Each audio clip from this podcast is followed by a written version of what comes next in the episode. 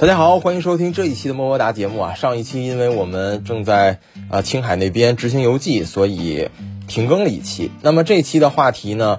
有呃二十万左右的家用 MPV 哪一款最适合老人乘坐出行？还有年轻小两口用车极氪 X 和蔚来 ET 五更推荐哪一台？以及宝骏越野这台车，有些朋友说卖将近八万块钱，只有那么小的电池，然后电机功率也小，觉得值不值？先说第一个问题啊，就是关于家用 MPV 的。如果说老人的呃行动还算比较方便，腿脚比较利索的话，那其实二十多万的家用 MPV 都差不太多。呃，包括他们的上下车呀、台阶儿啊，曾经有些朋友我记得那会儿也争论说哪一台 MPV 台阶儿高，包括那会儿应该叫呃大众的呃威然吧，呃那台车。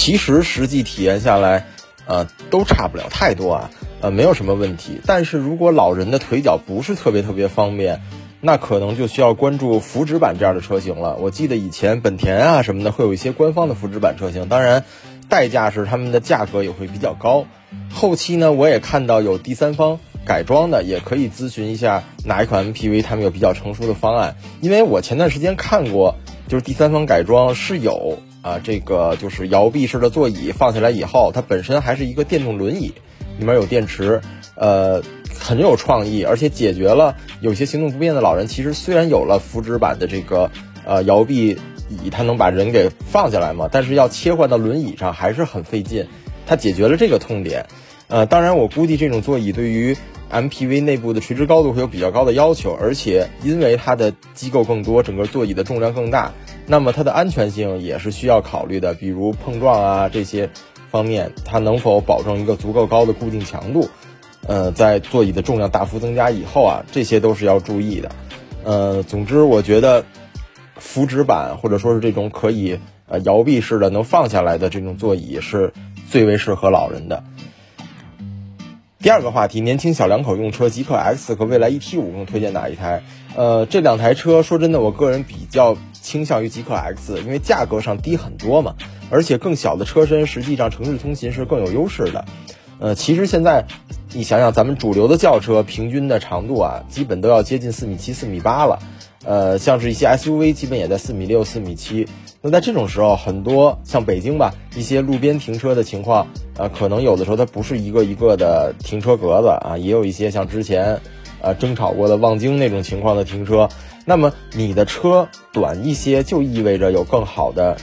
呃，就是停车会更加方便。有一些别的车，比如你开个五米左右的车去那儿看一看，哎，停不进去走了。但是四米四、四米五这样的车，就找到一个专属车位的几率就要大很多很多。当然，像是我这样家里不方便弄私家充电桩的啊，我这个居住的条件，那么 ET 五可以换电，在北京这样的城市就是一个巨大的亮点，因为它换电点很多嘛，补能方面要快捷许多。而且如果是家里唯一一台车的话，就只有一台电动车的话，那偶尔走个小远门、跑跑高速、旅游什么的，虽然还是没有油车方便，但未来的像是高速换电呀，以及一些目的地的酒店补能这些方面，它做的也是更好的。第三个话题，宝骏越野起步价卖七点九八万，呃，然后电池也小，电机七十千瓦，其实不是七十千瓦，是五十千瓦啊。呃，问一下我的看法，觉得值不值？如果单论性价比的话，像宝骏越野这样的车型肯定是不值的，因为呃，哪怕不去对比一些燃油 SUV，对比同价位的海鸥啊，或者是五菱自家的这个缤果，它要么就是续航差很多，比海鸥可能续航要差一百公里以上，要么就是性价比更低，呃。像自家的宾果价格就更低嘛，而且内部空间上，海鸥和宾果基本上都是，呃，相对来说接近飞度啊那个级别的水平，它的空间会好很多。那越野其实也就是两个人坐了，四个人的话就比较难受了，而且，呃，相对来说也是没有后备箱的空间了。嗯，但是呢，越野的思路是什么？就是城市通勤和极致个性。这类车有点像敞篷之类的这种特殊需求用车，成本就是要高，而且也是贵一些的。包括越野搭载的大疆 L2 的辅助驾驶系统啊，我们同事也去试了，反应也不错。呃，它很大程度上解决了这种城市通勤拥堵排队的一个痛点嘛，它能够辅助跟车什么的。呃，同价位要么很少见，要么像是海鸥海鸥的自适应也应该要额外花钱选，而且很有可能不如大疆这一套。所以，呃，越野这种车只要不当做家里的主力车型，那么续航差点也无所谓，也不需要坐满人。呃，作为一个家中第二台车来说，越野就是个很好的选择，因为这个时候尺寸更小，就像刚才说的，呃，极氪 X 和蔚来 ET 五的例子，它更小更是一个优势。像是城市停车钻胡同啊，还有更高的离地间隙去骑这些马路牙子，全都是亮点。至于越野最大的缺点，什么方盒子，它的跑高速的时候风阻大，啊，续航差，风噪高，它也没有这样的使用工况，没有这样的使用场景，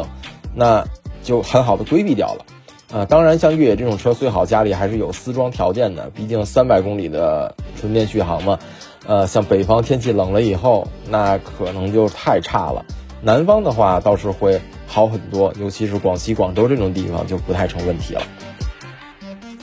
好了，本期的么么哒到此结束。这期话题都比较短小啊，呃，希望下一期大家继续多多关注，呃，可能会去再聊一些更深入的话题吧。让我们下一期节目再见。